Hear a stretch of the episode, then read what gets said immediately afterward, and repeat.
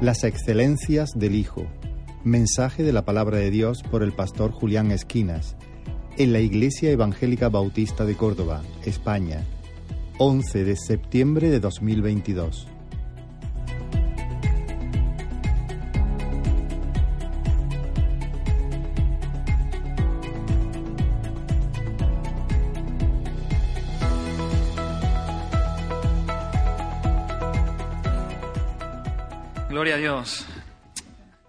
Cristo, Cristo, Cristo. Ese es nuestro tema. Él es Rey de Reyes, Señor de Señores, como hemos escuchado. Él es hermoso, Él es bello, precioso. Así nos salvó, nos llamó por su gloria y excelencia, como hemos escuchado. Así, así sigue la vida cristiana, contemplando su gloria y excelencia en el rostro de Cristo. Así un día estaremos por la eternidad contemplándole a Él él es el único mediador entre Dios y los hombres, Jesucristo hombre. No hay otro nombre en el que podamos ser salvos en el nombre de Jesucristo solamente. Él es el león de la tribu de Judá. Él es el cordero de Dios que quita el pecado del mundo. Toda lengua le confesará, toda rodilla se doblará delante de Él. Él es nuestro Señor, Cristo, Jesucristo. Y eso es lo que queremos hacer. Eh, lo que venimos haciendo toda la mañana y lo que quiero continuar haciendo en el día de hoy es eh, mostrando algunas de las excelencias de nuestro Señor Jesucristo. Eh, hace dos semanas, cuando estuve aquí ocupando el púlpito, estuvimos hablando, recordáis, de la pesca milagrosa y cómo, y cómo Jesús, Cristo, exhibió allí toda su gloria en ese milagro que hizo portentoso cuando habían estado toda la noche pescando y no, y no pescaron nada. Sin embargo, hicieron una gran pesca.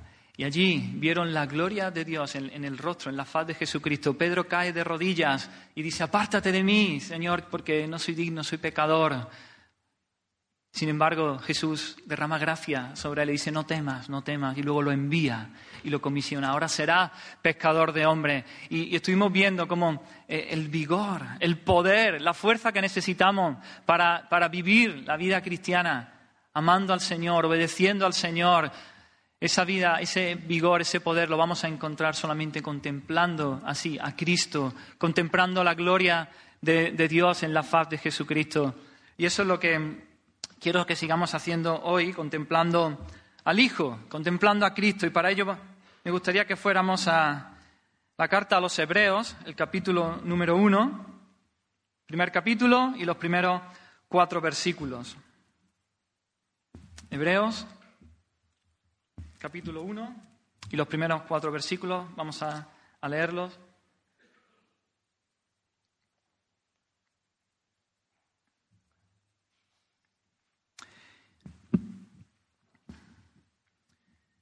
Y dice así, Dios, habiendo hablado muchas veces y de muchas maneras en otro tiempo a los padres por los profetas, en estos postreros días nos ha hablado por el Hijo, a quien constituyó heredero de todo y por quien asimismo hizo el universo, el cual, siendo el resplandor de su gloria y la imagen misma de su sustancia, y quien sustenta todas las cosas con la palabra de su poder, habiendo efectuado la purificación de nuestros pecados por medio de sí mismo, se sentó a la diestra de la majestad en las alturas, hecho tanto superior a los ángeles, cuanto heredó más excelente nombre que ellos.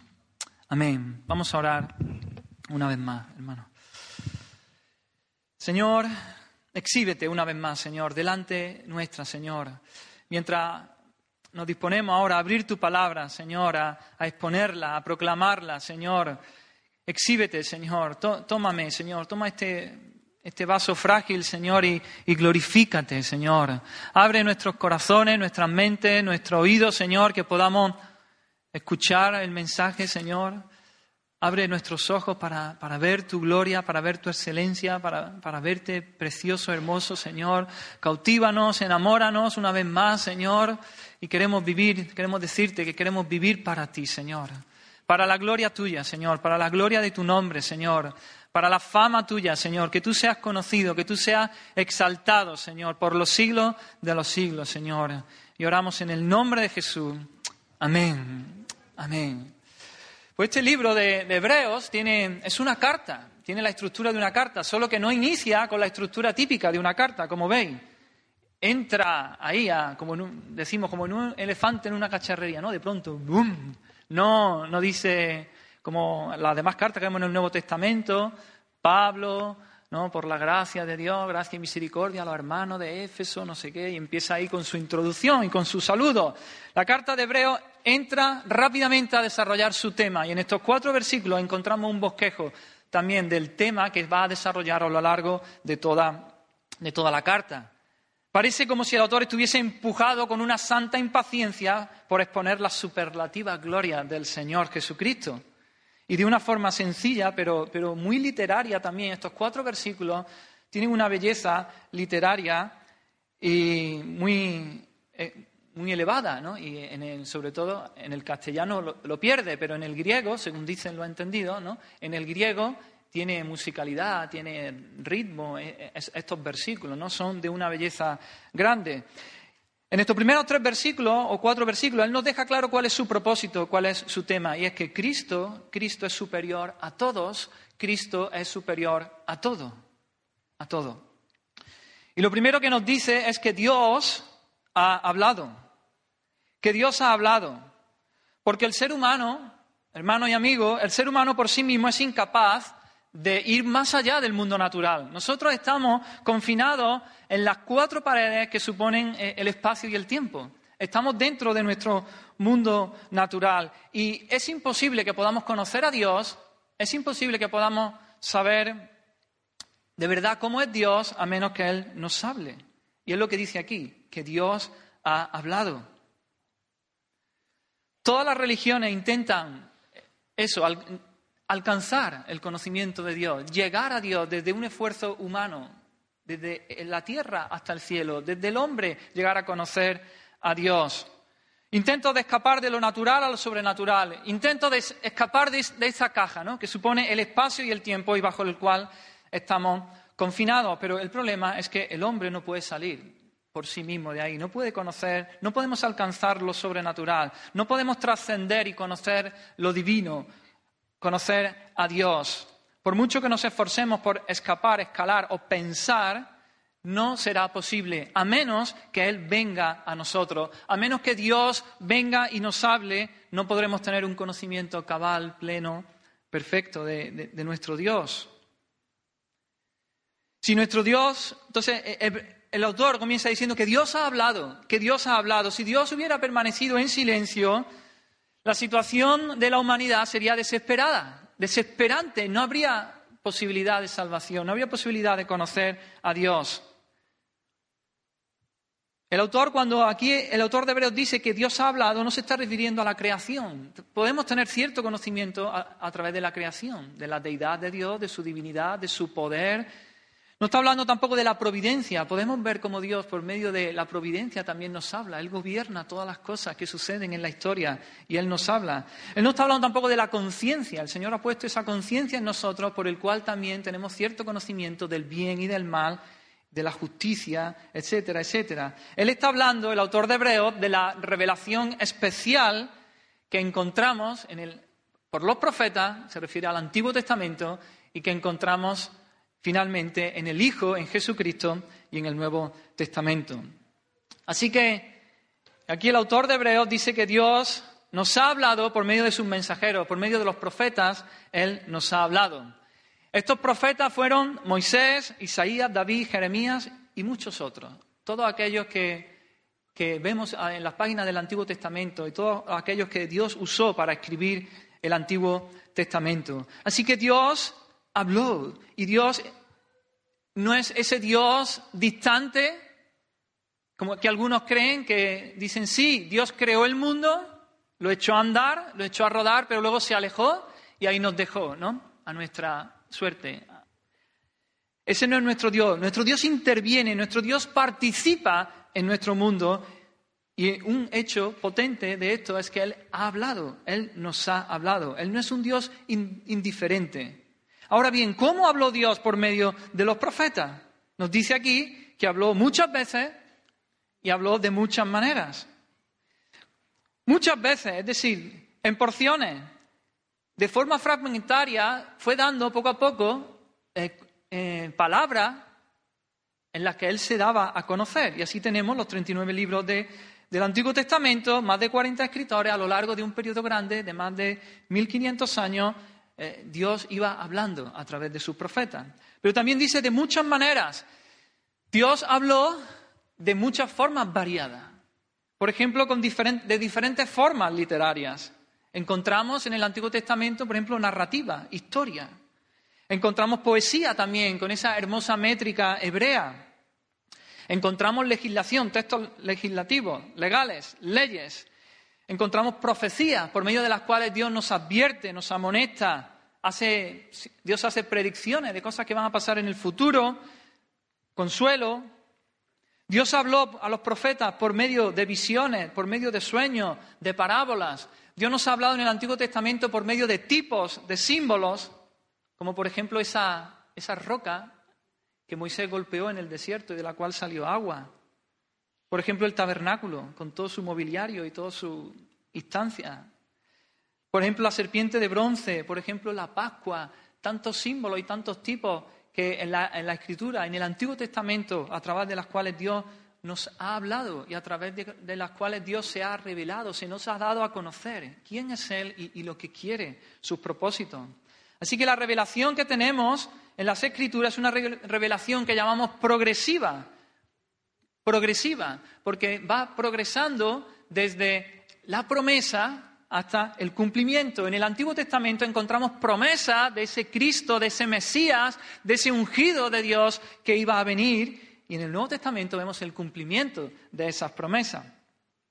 Los hombres de fe en el Antiguo Testamento no experimentaron el cumplimiento de esa promesa divina. Ellos miraban hacia adelante. Dice que lo saludaban, lo miraban, lo aguardaban, lo esperaban en fe, pero no vieron la promesa cumplida. Jesucristo dijo, no penséis que he venido para abrogar la ley o los profetas. No he venido para quitar todo eso. La ley y los profetas se refiere al Antiguo Testamento. No he venido para abrogar, sino para cumplir. Jesucristo vino a cumplir. Así en Génesis encontramos algunas verdades sobre Dios. Éxodo presenta otras más. Y así cada libro del Antiguo Testamento revela cómo es Dios y cuál es su plan, cuál es su propósito. La revelación de sí mismo y de sus propósitos se va desarrollando progresivamente, hermanos, de menores grados a mayores grados de iluminación. Ahora bien, Aquí un punto a recalcar importante. La revelación no se edificó desde el error a la verdad, no. No se edificó de lo menos verdadero a lo más verdadero, no. Ni de lo menos valioso a lo más valioso, no, no. Sino de una verdad incompleta a una verdad más completa. Podemos decir que el Antiguo Testamento no, es, no hay error ninguno, no hay nada que sea poco valioso ni menos valioso, no hay nada que sea menos maduro, no solamente que va progresivamente de una verdad más incompleta a otra más completa. La palabra del Señor, la palabra de Dios en el Antiguo Testamento es sin error. Dice John MacArthur, el Antiguo Testamento es tan solo una parte de la verdad de Dios, pero no es su verdad parcial. No es su verdad completa, pero es completamente su verdad. En el Antiguo Testamento tenemos la palabra de Dios sin error completa Dios se va revelando de una manera verdadera. Y dice, así que ha hablado en el Antiguo Testamento por los profetas, pero dice que en estos postreros días nos ha hablado por el Hijo. De manera que Jesucristo no solo trajo la revelación final y completa de Dios, sino que lo que dice el texto es que Él mismo, Cristo mismo, es esa revelación final de Dios.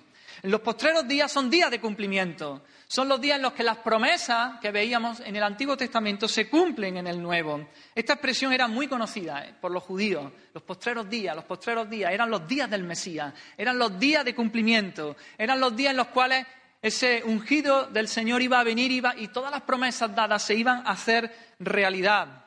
Así que el autor está diciendo aquí que en estos últimos días prometidos, el Mesías, Cristo, ha venido ya y nos ha dado la revelación final de Dios. Miqueas, por ejemplo, el profeta Miqueas nos dijo en qué pueblo nacería el Mesías, Belén. a Daniel nos dijo el tiempo de su nacimiento. Malaquías nos dijo, nos habló de su precursor, de Juan el Bautista. Jonás fue una tipificación de su muerte y de su resurrección, tres días en el vientre del pez. Pero en Cristo todo se completa, todo se junta. Él es mayor que cualquier otra revelación del Antiguo Testamento. Él es la personificación de toda la verdad. Jesucristo es la culminación de la revelación de Dios. En Él todas las promesas divinas se cumplen. Él es la palabra final de Dios. El evangelista Juan dijo, a Dios nadie le ha visto jamás, pero el unigénito Hijo que está en el seno del Padre, Él le ha dado a conocer. Jesucristo vino, ha, venido y vino a mostrarnos quién es Jesucristo, cómo es, cómo es Dios, cómo es Dios, cuál es su propósito, cuál es su plan. Jesús también dijo, el que me ha visto a mí, ha visto al Padre. Así que Dios se hizo hombre, hermano. Dios se metió aquí en nuestras cuatro paredes, como hemos dicho, del espacio y del tiempo.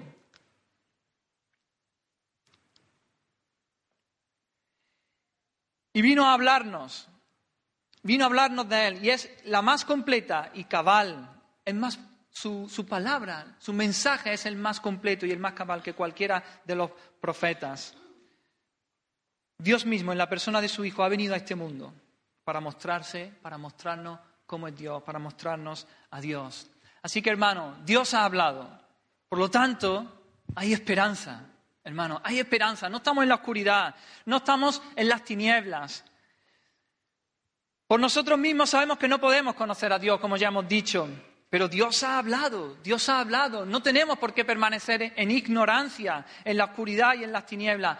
Podemos conocerle.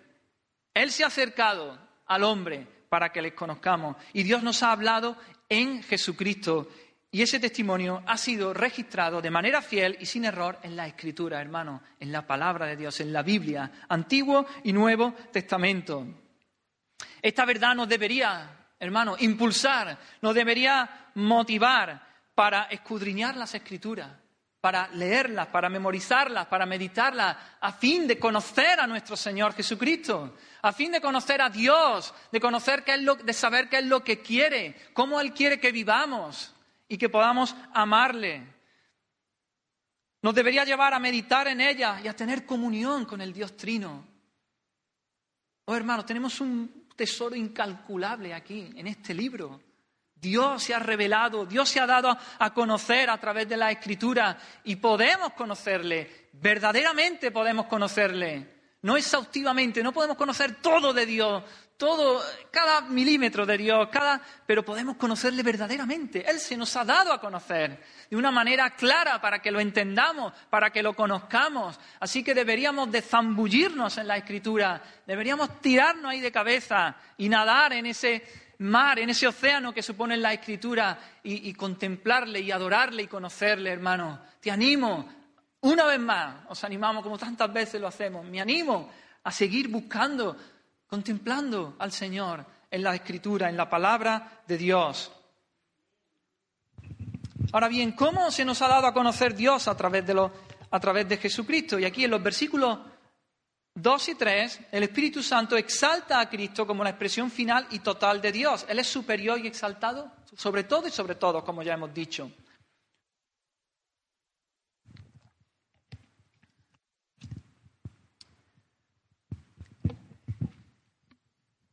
Entonces quiero que vamos a adentrarnos en estos versículos para ver, aquí se nos dan siete excelencias del Hijo de Dios, siete excelencias de Jesucristo que muestran su grandeza y exponen la razón por la cual su revelación, la revelación dada en Él, en Jesucristo, es la más grande que Dios nos pueda dar. Y no voy a seguir, no voy a seguir eh, el orden del texto, voy a Voy a, seguir otro orden, voy a intentar hacerlo cronológicamente, aunque cuando hablamos de Dios, ¿no? hemos dicho, Él está fuera del espacio y del tiempo y no podemos encasillarlo. Pero Él sí se nos, ha, dado a conocer a nosotros en el espacio y en el tiempo, en la historia. Así que lo primero que dice, lo primero que quiero destacar es que dice que Cristo es el resplandor de la gloria de Dios. Cuando hablamos de la gloria de Dios, la gloria es la misma naturaleza de Dios. La escritura se refiere a la misma naturaleza de Dios. Y esto produce admiración en el hombre y lo lleva a la adoración. Esa gloria de Dios se manifiesta, en la escritura aparece que se, manifiesta como luz, La gloria de Dios es quién es Dios, su esencia, lo que Él es, y eso se, se manifiesta en luz. Alude a la luminosa manifestación de la persona de Dios. Así que esta palabra resplandor denota el brillo que irradia una fuente de luz.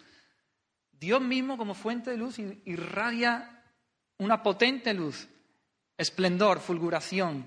Ese es Cristo. Cristo es el resplandor de la gloria de Dios. La referencia aquí es posiblemente al sol y sus rayos. El Padre y el Hijo son lo mismo que el sol y sus rayos.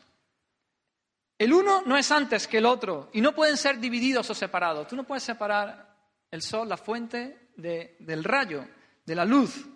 Tal como el sol nunca dejó de brillar y no puede separarse de su brillo, Dios tampoco estuvo sin la gloria de Cristo y no se puede separar de ella. Así, por analogía, ver al Hijo es ver la gloria o la presencia manifiesta de Dios. Por lo tanto, el resplandor de la gloria divina es el Hijo manifestando la persona y la presencia de Dios. El resplandor de la gloria de Dios quiere decir la expresión exclusiva de la gloria de Dios. Jesús es la manifestación de Dios. Él nos revela a Dios. El único resplandor que nos llega de Dios está mediado por Jesucristo. Jesucristo es el resplandor visible de la gloria de Dios. De modo que el Dios invisible puede verse y conocerse en la persona de su Hijo, en la persona de Jesucristo. Dios se hace visible por medio del Hijo. De ahí que se relacione al Hijo encarnado con la luz. Eh, eh, el apóstol Juan nos dice en su Evangelio, aquella luz verdadera que alumbra a todo hombre, venía a este mundo. La segunda cosa que, que quiero que veamos, dice aquí de Cristo, Cristo es la imagen misma de su sustancia también. Jesucristo es la imagen expresa de Dios. No es solamente la manifestación de Dios, no solamente es el resplandor de Dios, sino es es Dios en sustancia, de la misma esencia de Dios. La imagen misma, esta expresión es la traducción del término griego que se refería al instrumento utilizado para realizar grabados y más adelante se aplicó a la impresión misma hecha con un sello. Por ejemplo, podría aludir al, grabado hecho en las monedas o a la huella que un sello deja en la cera. Así como la imagen y la inscripción de la moneda corresponden exactamente al patrón de su matriz, así el Hijo de Dios es la imagen misma de lo que Dios es, de su sustancia. Esa es la idea de lo que quiere transmitir. El mismo ser íntimo de Dios está grabado como un sello en el Hijo, por el hecho de ser también el Dios. Así como la gloria está realmente en el, resplandor, así la sustancia de Dios está realmente en Cristo que es su impresión, su representación exacta. Ver a Cristo es ver cómo es el Padre. En Colosenses, eh, eh, el apóstol Pablo dice que Él es la imagen del Dios invisible, es la misma idea, la copia precisa, la reproducción exacta de Dios. Él es la representación fidelísima del ser esencial de Dios, porque en Él habita corporalmente toda la plenitud de Dios. En Jesucristo podemos ver, podemos, se manifiestan de manera absoluta y claramente todos los atributos y todas las perfecciones de Dios mismo, de la deidad. El Hijo, en todas sus formas concebibles, nos da una imagen verdadera y digna de confianza de la persona del Padre. Él es la revelación perfecta y la imagen y carácter exactos del Padre. Jesús, como Hijo, es la fiel estampa del ser inmortal y trascendente de Dios. No podría haber una semejanza más estrecha. Así que hemos dicho, Jesucristo es el resplandor de la gloria de Dios. Jesucristo es la imagen misma de, de su sustancia. Jesús es de la misma esencia que el Padre. Lo tercero que quiero que veamos es que Él es el creador de todo. Jesucristo es el creador de todo. Dice versículo 2, por quien asimismo hizo el universo. La capacidad de crear, ¿a quién pertenece? Solo a Dios. Así que el hecho de que Jesús pueda crear indica claramente que Él es Dios. El Hijo es creador de todo lo que existe, nos dice ahí, por cuanto Él es Dios. Todas las cosas por Él fueron hechas y sin Él nada de lo que ha sido hecho fue hecho. dice también Juan. No hay nada que viniese a la existencia sin la acción creadora del Hijo de Dios, hermano. Él creó todo lo material, pero no solo todo lo material, Él creó todo, todo lo espiritual también. Dice en Colosenses, porque en Él fueron creadas todas las cosas, las que hay en los cielos y las que hay en la tierra, visibles e invisibles, sean tronos, dominios, principados, potestades, todo fue creado por medio de Él y para Él. Y la palabra que aquí se traduce como universo dice, por quien mismo hizo el universo. No, se refiere solamente al mundo material, para eso hay otra palabra en, el, en el griego. Literalmente podríamos traducirlo por siglos o edades.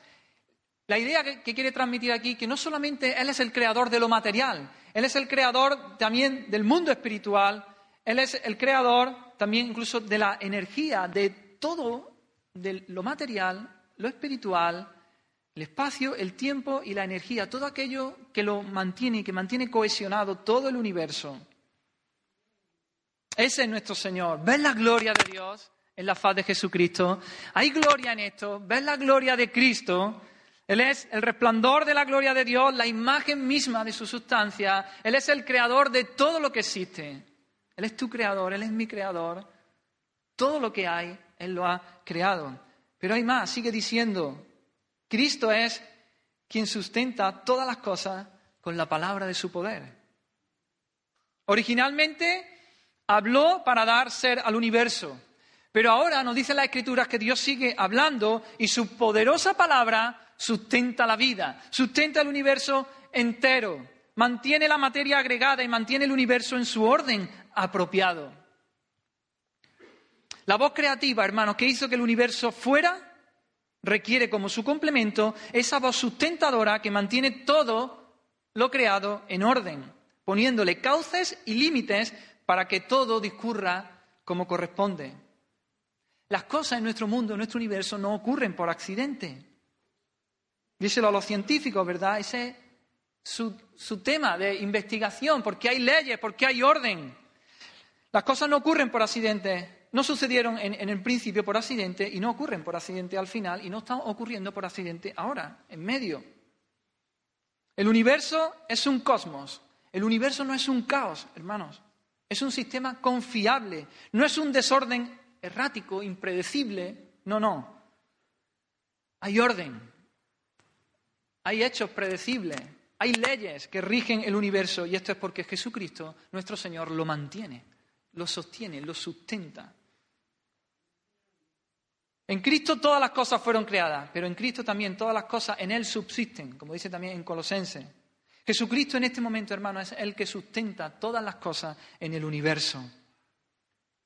Los científicos trabajan para descubrir qué es lo que mantiene en cohesión los átomos. Nosotros aprendemos aquí que Jesucristo es el gran sustentador. Jesucristo es el que hace eso y lo hace con la palabra de su poder, dice. ¿Qué ocurriría? ¿Puedes imaginarte qué ocurriría si Cristo dejara de sustentar el universo? ¿Dejaríamos de existir? ¿Qué pasaría si la ley de la gravedad dejase por un breve momento de hacer su función? Moriríamos.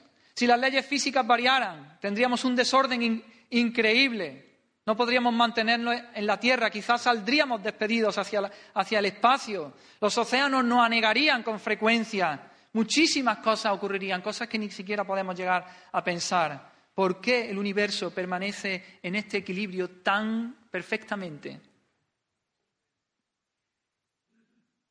Porque Jesucristo lo sustenta. Porque Jesucristo vigila todos los movimientos, todos los movimientos, todas las interacciones. Por su poder preeminente, Él mantiene y sostiene el universo. Pero, ¿sabes? Esta palabra de sustenta no tiene solamente este, este, significado, esta idea, tiene también el sentido de llevar de un lugar a otro, llevar de un lugar a otro o conducir, dirigir. Así que Él es el Dios de la creación y el Dios de la providencia, quien lleva a este universo al destino divinamente determinado de antemano. No estamos en manos del azar, no estamos dejados aquí, en este mundo.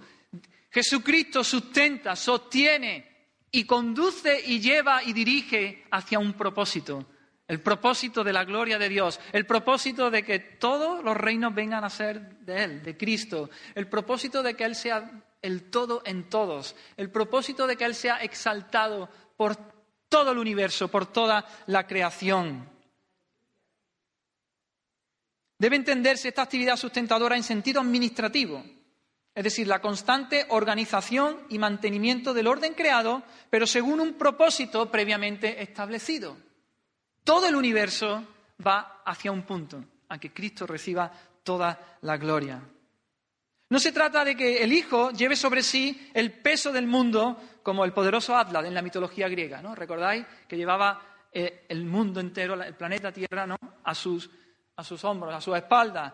Esa no es la idea, sino que Él lleva todas las cosas hacia una meta prefijada, Él las guía hasta un fin. Así que, hermano, cuando pienso en el poder de Cristo para sostener el universo, esto me llena de paz. él sostiene el universo. Él lo lleva, lo lleva, lo dirige. Me llena de tranquilidad. Meditar en esto me libra de la angustia, hermano. Me libra de la ansiedad. No estamos dejados ahí, como se dice, ¿no? Es que de la mano de Dios.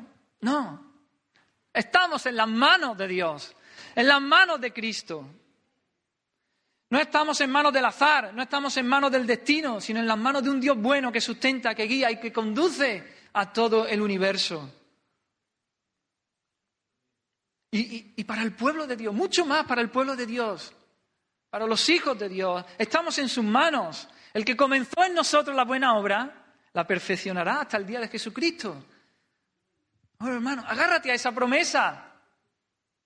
Cuando Cristo comienza una obra en nuestros corazones, Él la sostiene, Él la sustenta, Él la dirige, la conduce y la guía hasta el final, hasta el día de Jesucristo. Él se ha comprometido a forjar a Cristo en nosotros, a forjar el carácter de Cristo y lo hará, lo hará. Lo está haciendo, nos está llevando. Un día le veremos cara a cara, estaremos con Él, seremos transformados a su semejanza, porque le veremos tal como Él es.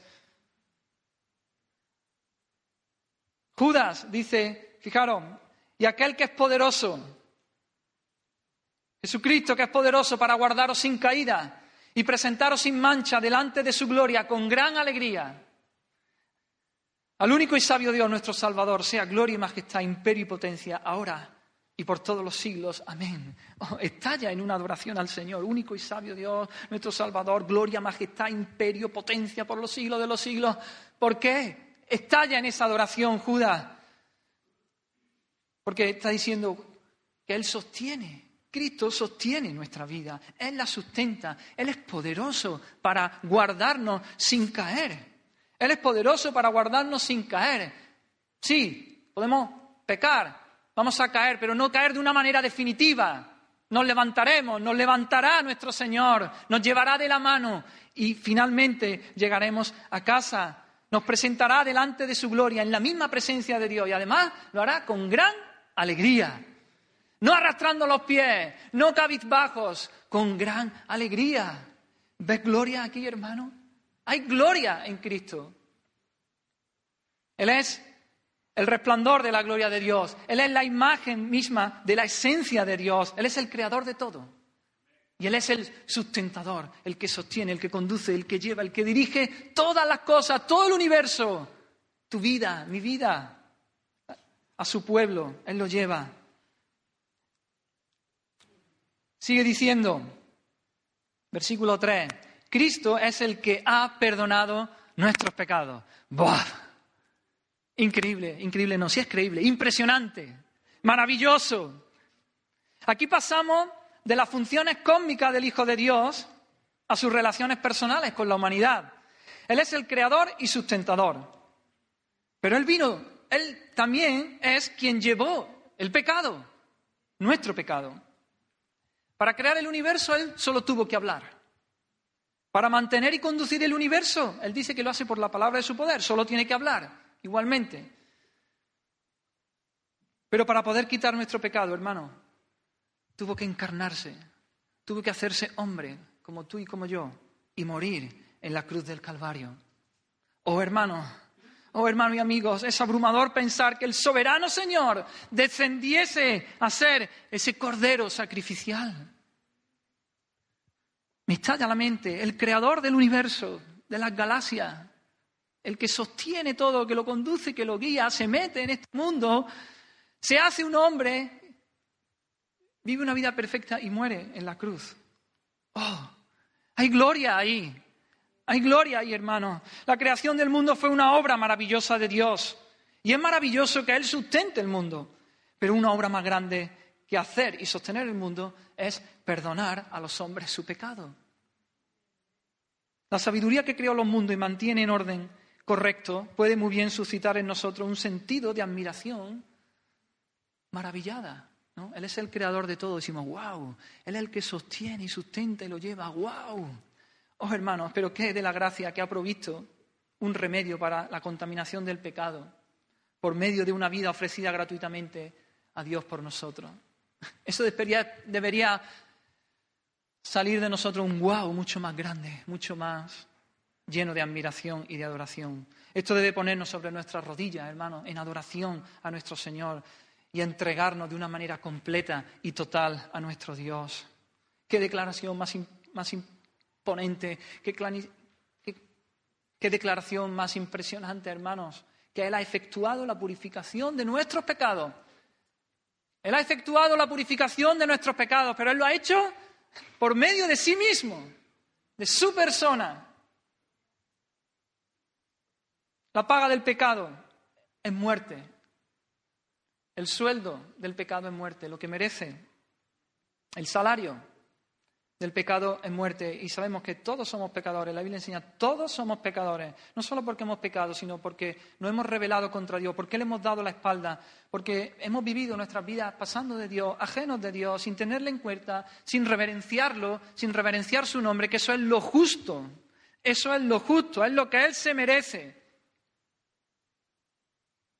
Creo que lo que ya hemos visto son suficientes razones para, para saber que Él se lo merece. Él se merece que lo honremos, se merece que lo obedezcamos, Él se merece que vivamos para Él. Sin embargo, le hemos dado la espalda, la espalda. Y por tanto merecemos el castigo, merecemos la muerte. Pero Jesucristo se hizo hombre y fue a la cruz y murió en nuestro lugar. Nosotros merecíamos morir ahí. Nosotros merecíamos ocupar ese lugar en la cruz. Nosotros merecemos llevar el castigo de nuestro pecado. Sin embargo, Él lo cargó, Él sufrió el castigo de nuestros pecados. Y si aceptamos su muerte, si creemos que Él murió en nuestro lugar, Él nos librará del castigo por el pecado, Él perdonará nuestros pecados, como dice ahí, nos purificará de la mancha del pecado. De manera que la purificación de los pecados se produce como consecuencia de que nuestro Señor expió nuestros pecados allí en la cruz del Calvario. Él fue el Cordero de Dios que quita el pecado del mundo. Él tomó nuestros pecados, los cargó sobre sí, sobre sus hombros y murió en la cruz. El que no conoció pecado, por nosotros lo hizo pecado. Él cargó con nuestro pecado para que nosotros pudiéramos ser hechos justicia de Dios en él para perdonarnos los pecados y presentarnos santos, justos, delante de Dios. En el Antiguo Testamento, ¿cómo, ¿cómo, perdonaba Dios los pecados en el Antiguo Testamento? Los sacerdotes hacían sacrificio tras sacrificio. Primero, por ellos, porque también eran pecadores. Necesitaban hacer un sacrificio primero por sus pecados y luego, así ya, una vez limpio, hacer sacrificio por los pecados del pueblo. Pero Jesús hizo un único sacrificio. De esto nos habla la, carta a los hebreos. Él fue el sacerdote, pero él no solo fue el sacerdote, él también fue el cordero. Él también fue el sacrificio. Él ofreció el sacrificio y ofreció el cordero, que era él. Se ofreció a sí mismo en sacrificio. Y por cuanto él es sin pecado, su sacrificio era puro y su sacrificio, su muerte en la cruz, podía, puede purificar todos los pecados de todos aquellos que creen en Él, con un solo sacrificio. Porque era, era el Hijo de Dios, sin pecado, muriendo en la cruz. Ese sacrificio tiene el valor para perdonar todos mis pecados, pasados, presentes y futuros. Tiene el valor de perdonar todos tus pecados, pasados, presentes y futuros. Tiene el, valor para perdonar todos los pecados del pueblo de Dios en el pasado, desde Adán y Eva, y tiene el valor para perdonar todos los pecados de todos aquellos que creerán hasta que el Señor venga. Porque es el Hijo precioso de Dios, el unigénito del Padre, santo, puro, sin mancha, dando su vida por los pecadores. Así que con un solo sacrificio, Él hizo ya perfecto a, nuestras vidas, perdonó nuestros pecados. Jesús no tiene necesidad cada día, como aquellos sumos sacerdotes, de ofrecer primero sacrificios por sus propios pecados y luego por los del pueblo, por los del pueblo, porque esto lo hizo una vez para siempre, ofreciéndose a sí mismo. Dice en Hebreos también, y no por la sangre de machos cabríos ni de becerros, sino por su propia sangre, por la sangre de Cristo, habiendo obtenido eterna redención. Porque si la sangre de los toros y de los machos cabríos y de las cenizas de la becerra rociadas a los inmundos santifican para la purificación de la carne, ahí está hablando de todos los sacrificios del Antiguo Testamento, cuanto más la sangre de Cristo, el cual se ofreció a sí mismo sin mancha a Dios, limpiará vuestras conciencias de obras muertas para que sirváis al Dios vivo. Ahora, en la consumación de los siglos, se presentó una vez para siempre por el sacrificio de sí mismo, para quitar de en medio el pecado. Jesucristo resolvió el problema del pecado, hermano, de una vez por todas. No podíamos entrar en comunión con Dios, pero por Jesucristo ha sido posible porque Él cargó con nuestros pecados, porque Él murió allí en la cruz y Él perdonó todos vuestros pecados, sabiendo que fuisteis rescatados de vuestra vana manera de vivir, la cual recibisteis de vuestros padres, no con cosas corruptibles como oro o plata, hermanos, sino con la sangre preciosa de Cristo, como de un cordero sin mancha y sin contaminación.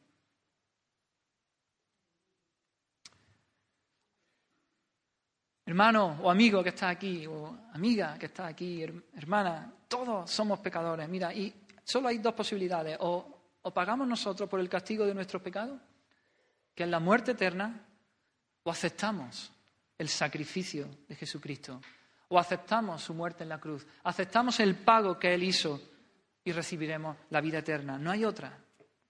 Si el deseo de nuestro corazón es recibirle como Salvador, creer en su sacrificio y aceptarlo, en ese mismo instante que tú pongas tu fe en Cristo, Él perdonará todos tus pecados, lavará todos tus pecados, te purificará, como dice ahí. La sangre, porque es la sangre de Jesucristo la que nos limpia de todo pecado. ¿Ves la gloria de Dios aquí en Cristo? Hay gloria aquí, el perdón de nuestros pecados. Acceso libre ahora a la presencia del Padre, a la presencia de Dios. ¿No te seduce? ¿No te atrae el hecho de que el creador de todo el universo, el que sostiene las cosas, haya tenido que encarnarse y venir a este mundo caído, tomar un cuerpo de sufrimiento, morir como un criminal, siendo totalmente justo, para perdonarte los pecados? Piensa en esto. Piensa en esto. Aparte de Cristo, lejos de Cristo, vas directo a la perdición. Vas de cabeza al infierno pero no tienes por qué. Cristo ha venido, el creador del universo, el que sostiene el universo entero. Se ha hecho hombre. Nunca pecó, pero cargó con tu pecado y murió en tu lugar. Oh, ay, gloria, ¿no te atrae esto? Si no es así, oh, yo y le pido al Espíritu Santo que quite la venda de tus ojos. Espíritu Santo, muévete, quita la venda de los ojos, alumbra el entendimiento, Rompe cadena de esclavitud. Sedúcenos, Señor, atráenos, enamóranos, danos vida, cambia nuestro corazón. Hazlo, Señor. Da fe para creer en ti. Ven a Cristo, ven al Señor. Pero hay más. Hemos dicho que Cristo es el resplandor de la gloria de Dios. Cristo es la imagen misma de su sustancia. Cristo es el creador de todo. Cristo es el que sostiene y sustenta el universo y lo dirige y lo lleva. Cristo es aún el que ha perdonado nuestros pecados, el que se ha hecho hombre, murió en la cruz para el perdón de nuestros pecados. Pero hay más, Cristo se sentó a la diestra de la majestad en las alturas, dice también ahí el versículo 3. El que descendió del cielo a la tierra retorna nuevamente al lugar de honor que le corresponde, la gloriosa majestad del trono de Dios. Él es el Hijo, el, creador, el sustentador del universo, el purificador de nuestros pecados, como ya hemos visto. Pero Él ha sido exaltado a la diestra de la majestad en las alturas. Es decir, a una posición excepcional de autoridad, a una posición de honor. La entronización celestial del Hijo de Dios aquí es, tan, es tan significativa que el autor se salta, no menciona la resurrección y la ascensión, la da por hecha.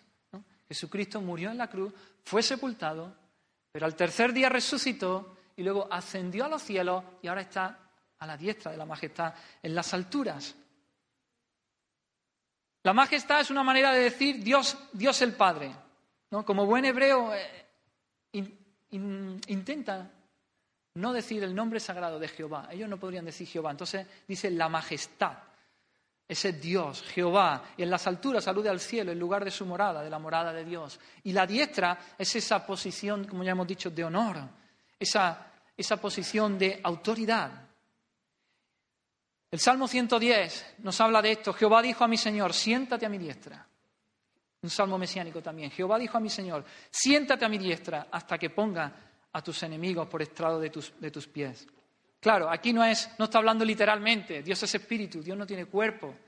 No existe un trono en el cielo, ni existe la, la derecha de Dios. Pero en plan simbólico está diciendo que es el lugar de honor, es el lugar de autoridad donde está Jesucristo, el Hijo de Dios, coronado.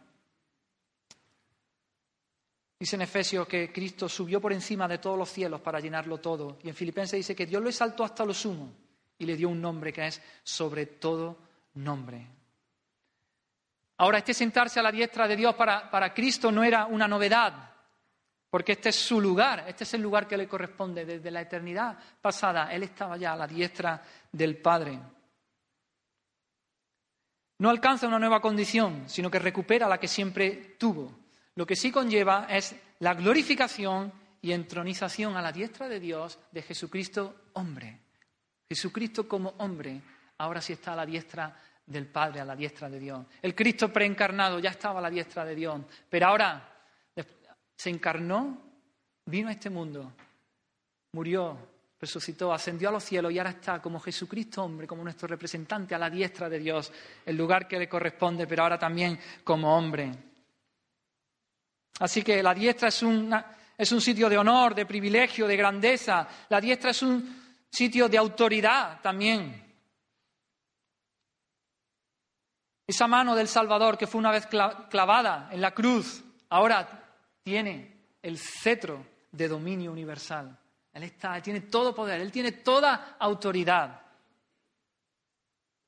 Dice Primera de Pedro, habiendo subido al cielo, está a la diestra de Dios y a Él están sujetos ángeles, autoridades y potestades. Toda la autoridad ha sido dada al Hijo resucitado.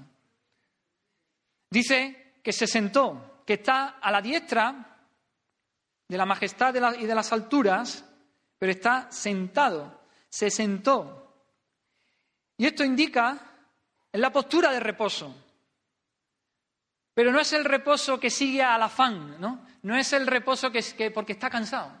Ha hecho, cuando has hecho muchas cosas, estás todo el día y me voy a sentar un rato porque estoy cansado, estoy hecho polvo. No. Es el, es el reposo de la satisfacción de una obra acabada. El Señor ha hecho toda la obra, ha acabado. No hay nada más que hacer. Por lo tanto, se sienta. No porque esté cansado, sino porque está completa, terminada. La obra de redención está terminada, en contraste con la obra, con, los sacerdotes del Antiguo Testamento, que continuamente tenían que estar, como hemos dicho antes, ofreciendo sacrificios. Yo peco y tenía que ir y ofrecer un cordero para el perdón, y me iba y si por la tarde pecaba, tenía que acudir otra vez, otro cordero, o al día siguiente, o la semana siguiente, continuamente. Los sacerdotes no podían parar, continuamente ofreciendo sacrificios. En el tabernáculo, en el templo, no había sillas, no había sillas. Era continuamente. La obra no estaba acabada, continuamente ofreciendo sacrificios. Pero Jesús ofreció un sacrificio una sola vez, como ya hemos dicho antes, y gritó desde la cruz, consumado es. No hay nada más que hacer. Ya está todo hecho. Y luego fue y se sentó a la diestra de la majestad en las alturas. Ya no hay nada más que hacer. Cristo, habiendo ofrecido una vez, para siempre, un solo sacrificio por los pecados, se ha sentado a la diestra de Dios. Lo que no se pudo lograr en el antiguo pacto, hermano, Jesucristo lo ha logrado con su muerte en la cruz una vez y para siempre. Pero Él está también a la diestra del Padre, sentado, y es un lugar de intercesión también. Él está intercediendo allí por nosotros, Él está intercediendo por su pueblo, por su iglesia. Dice el romano, Cristo es el que murió, más aún el que también resucitó, el que además está a la diestra de Dios, el que también intercede por nosotros. Hay gloria ahí. Él está intercediendo por su pueblo. Y en hebreo también dice, viviendo siempre para interceder por ellos. Jesucristo, hombre, está a la diestra de la majestad en las alturas. ¿Y sabe? Nosotros, su pueblo, estamos con Él, allí, a la diestra de la majestad en las alturas. Su pueblo, su iglesia, sus elegidos, estamos ahí con Él. Dice en Efesios, Pablo, estando nosotros muertos en pecado, nos dio vida juntamente con Cristo. Por gracia sois salvos. Y juntamente con Él nos resucitó. Y asimismo nos hizo sentar en los lugares celestiales con Cristo Jesús. Hay gloria ahí, hermano. Hay gloria. Estamos sentados con Cristo a la diestra de la majestad en las alturas, en ese lugar de honor, de privilegio, no en base a lo que somos nosotros, no en base a nuestro mérito, en base a su mérito, en base al sacrificio de Cristo. Porque estamos, los que hemos creído en Él, estamos unidos a Él. Somos uno con Él, estamos en Cristo. Y aunque todavía, ese todavía, ese ya, pero todavía no, estamos aquí. Pero posicionalmente, legalmente, en la escritura, hermano, nosotros estamos a la diestra de Dios allí juntamente con Cristo. Y si está en los papeles y si está en la escritura, estaremos. Aún todavía no, estamos aquí, pero estaremos, estaremos. Seguro, seguro, seguro, seguro. Cristo está allí y estamos en Cristo.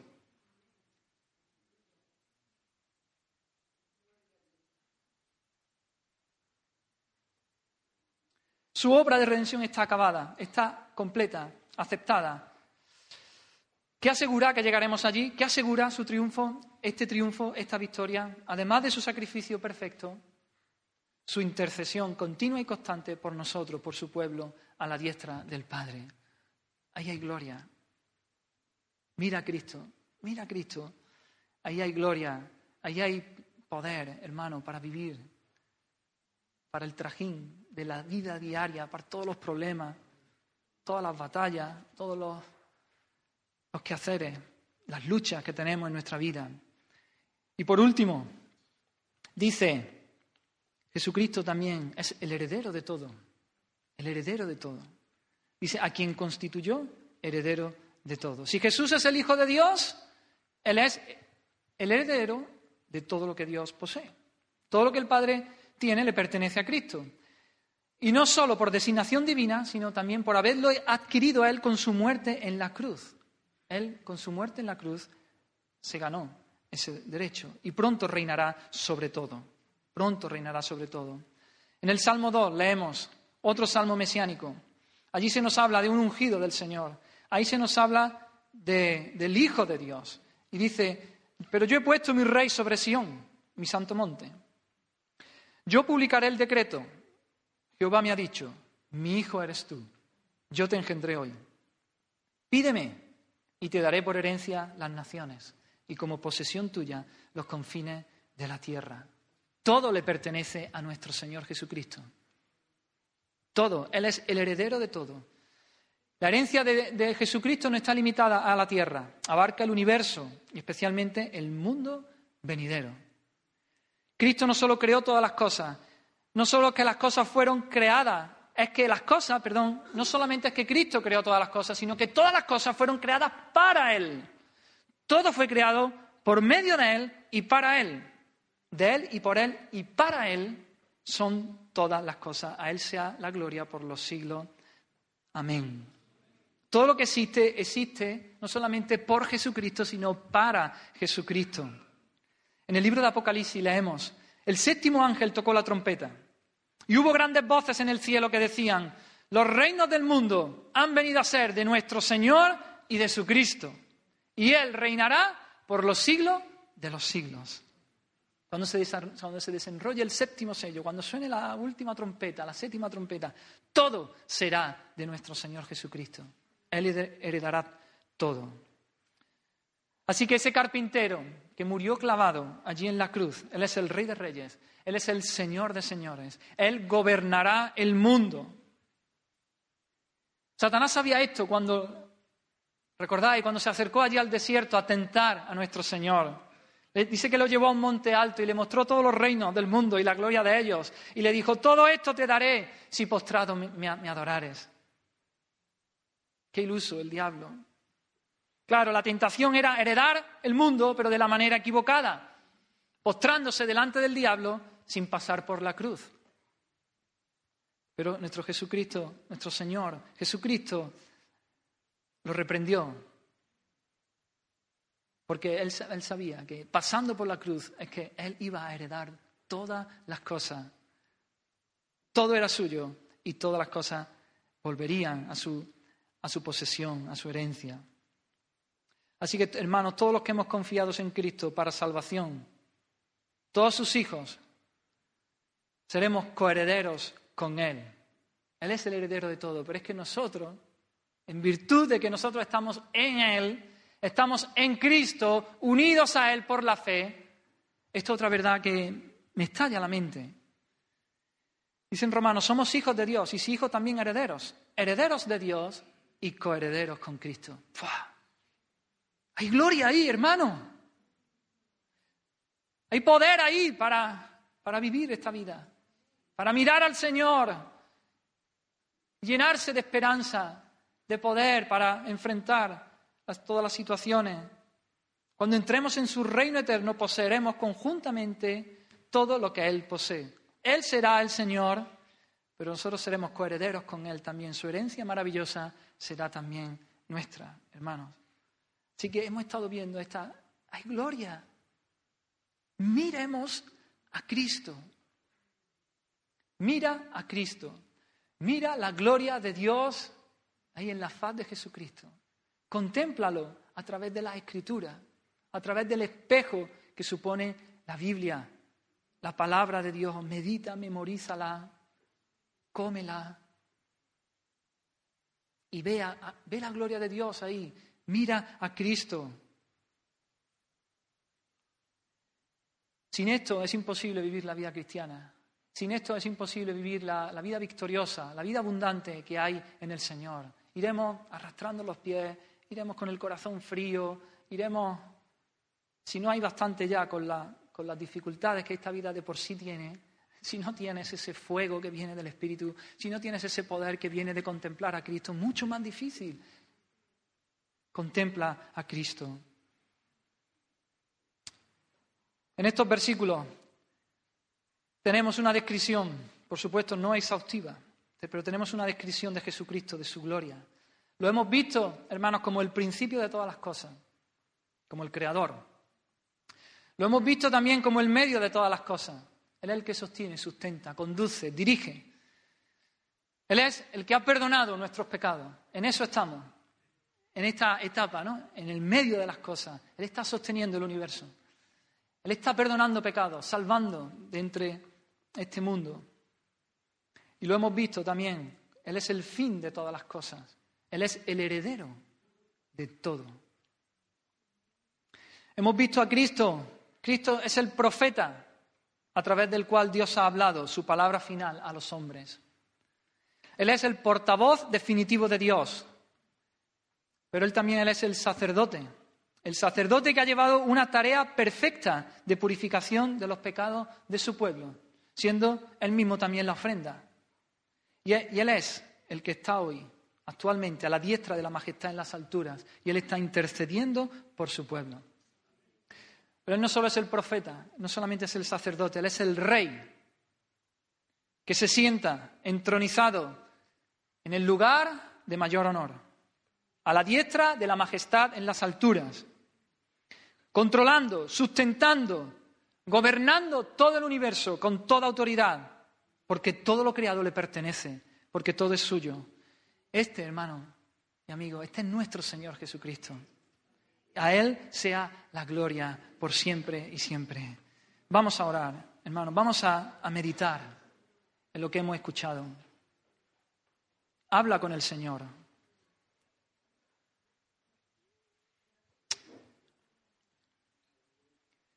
Señor, te damos gracias una vez más por tu palabra. Gracias porque no nos has dejado a oscuras, Señor. Tú te has revelado, tú te has dado a conocer, Señor. Y en un lenguaje que nosotros pudiéramos utilizar, que nosotros podamos entender. Gracias, Señor, porque es posible conocerte. Gracias, Señor, porque tú te has revelado, Señor, en Jesucristo. Oh Espíritu Santo, haz la obra en nosotros. Quita la venda de nuestros ojos. Quita la apatía de nuestra vida, Señor. Quita la pereza, Señor. Queremos buscarte, Señor. Queremos contemplar tu rostro, Señor. Queremos acudir a tu palabra, Señor. Queremos comer de tu palabra, Señor. Porque nos secamos, Señor. Si no, nos secamos espiritualmente y morimos, Señor, y nos ponemos raquíticos y enflaquecemos, Señor. Oh Espíritu Santo, yo te pido que no nos dejes tranquilos, Señor. Si aquí hay algún hijo tuyo que está así raquítico, Señor, flacucho, débil, oh Espíritu Santo, redargúyelo. Para su bien. Oh Señor, tú quieres nuestro bien, Señor. Que pueda sentirse mal, pero para, para sentirse bien, para disfrutar de la vida abundante que hay en ti, Señor. Obra, Señor, salva también, Señor. Si aquí hay alguno que no te conoce, Señor, que aún no te ha visto, oh Espíritu Santo, quita la venda de los ojos, resplandece, alumbra los ojos de nuestro entendimiento para poder verte, Señor. Hazlo, Señor, en el nombre de Jesús. Amén, Señor.